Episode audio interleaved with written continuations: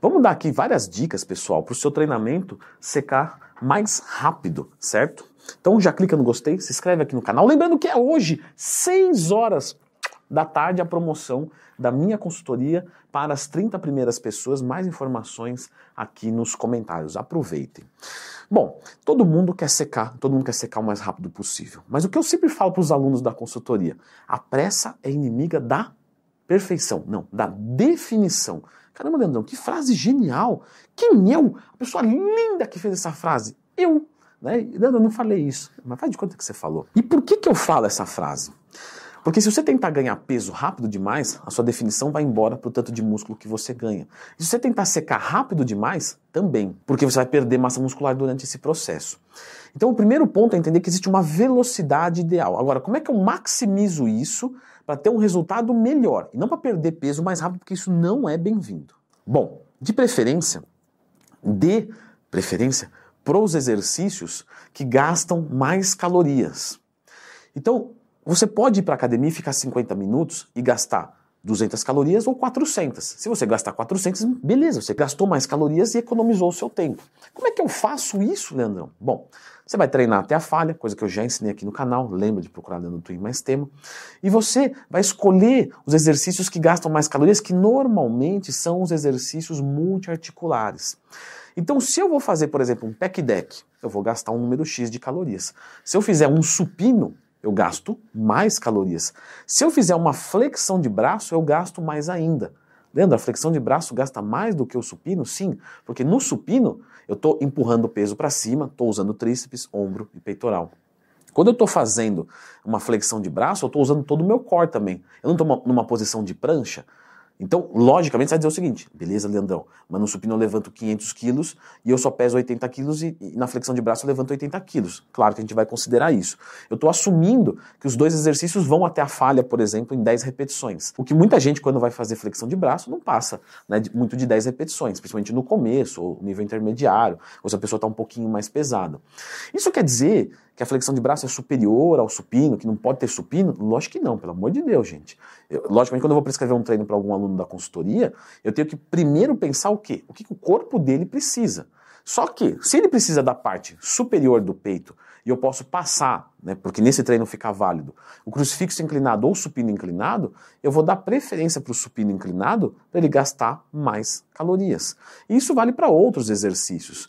Ah, eu vou fazer, por exemplo, um agachamento livre, eu vou fazer, por exemplo, ao invés de fazer uma remada na máquina, eu vou fazer uma, uma remadona né, com barra livre, onde eu tenho que estabilizar minha coluna, preciso usar do meu posterior de coxa, do meu glúteo, da minha região lombar. E com isso, eu executo um movimento que vai pegar as minhas dorsais e também gasto mais calorias. Então, use os exercícios multiarticulares e, e, e para ficar mais fácil, tá? Porque a ideia sempre é o didatismo.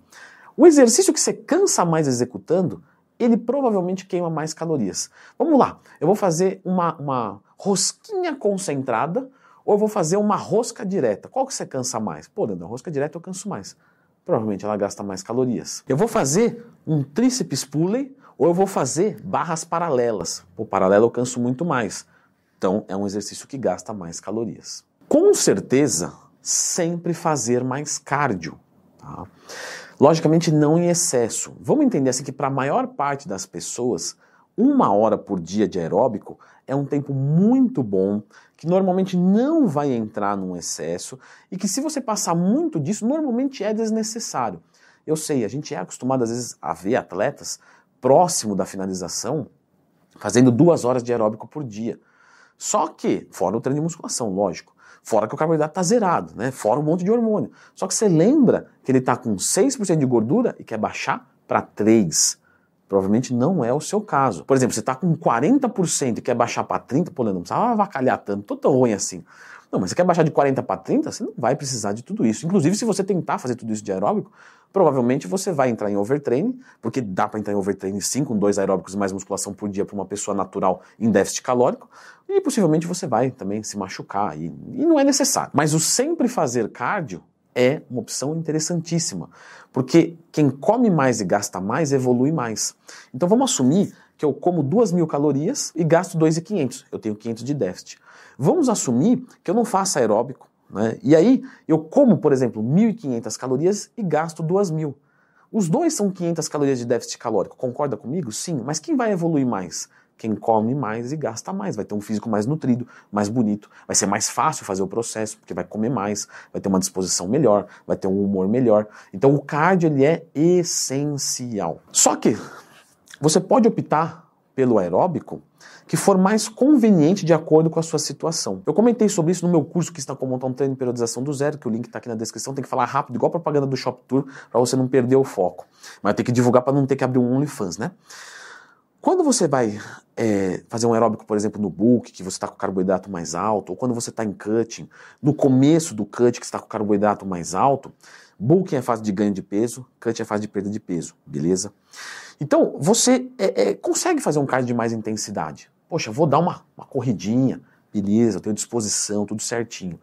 Só que quando você vai apertando mais a dieta, ao invés de correr, só caminha.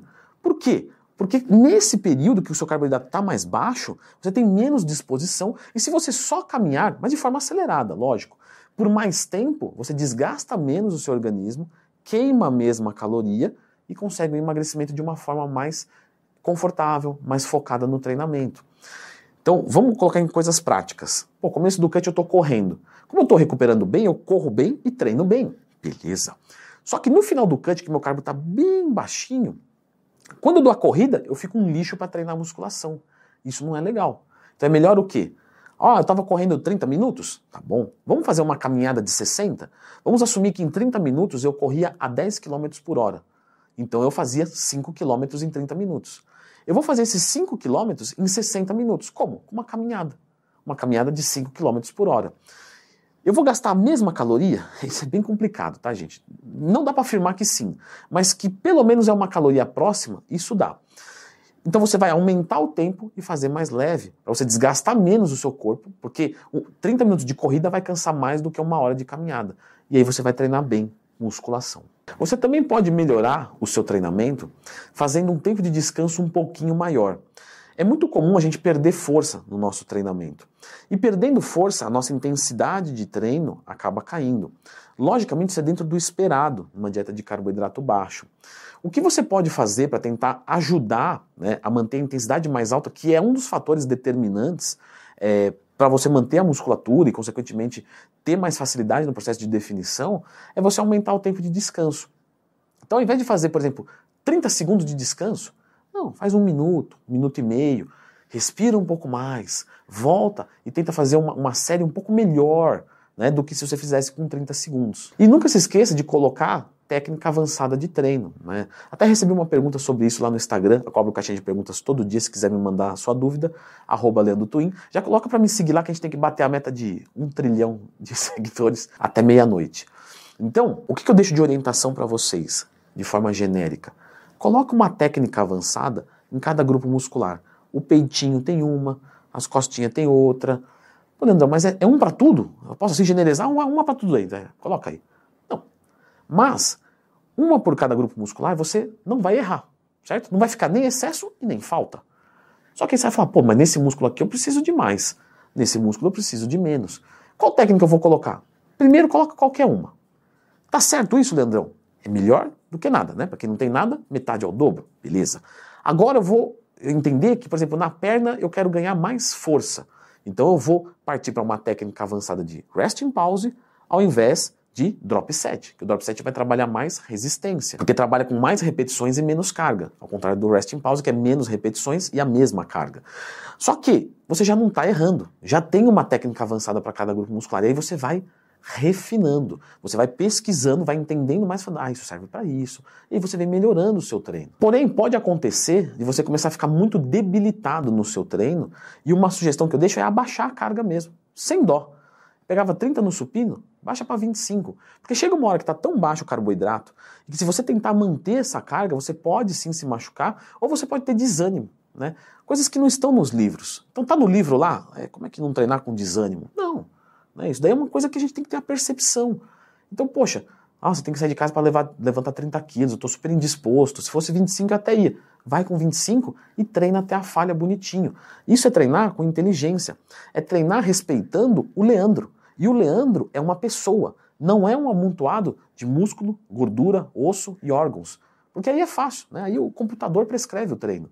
Agora, quando você personaliza, quando você humaniza, Aí que você vai longe no processo. Só que você vai treinar até a falha. Leandrão, eu nunca consegui entender esse negócio de treinar até a falha. Eu vou deixar a indicação deste vídeo aqui. Lembra da promoção hoje da consultoria, 6 horas da tarde. Mais informações aqui na descrição.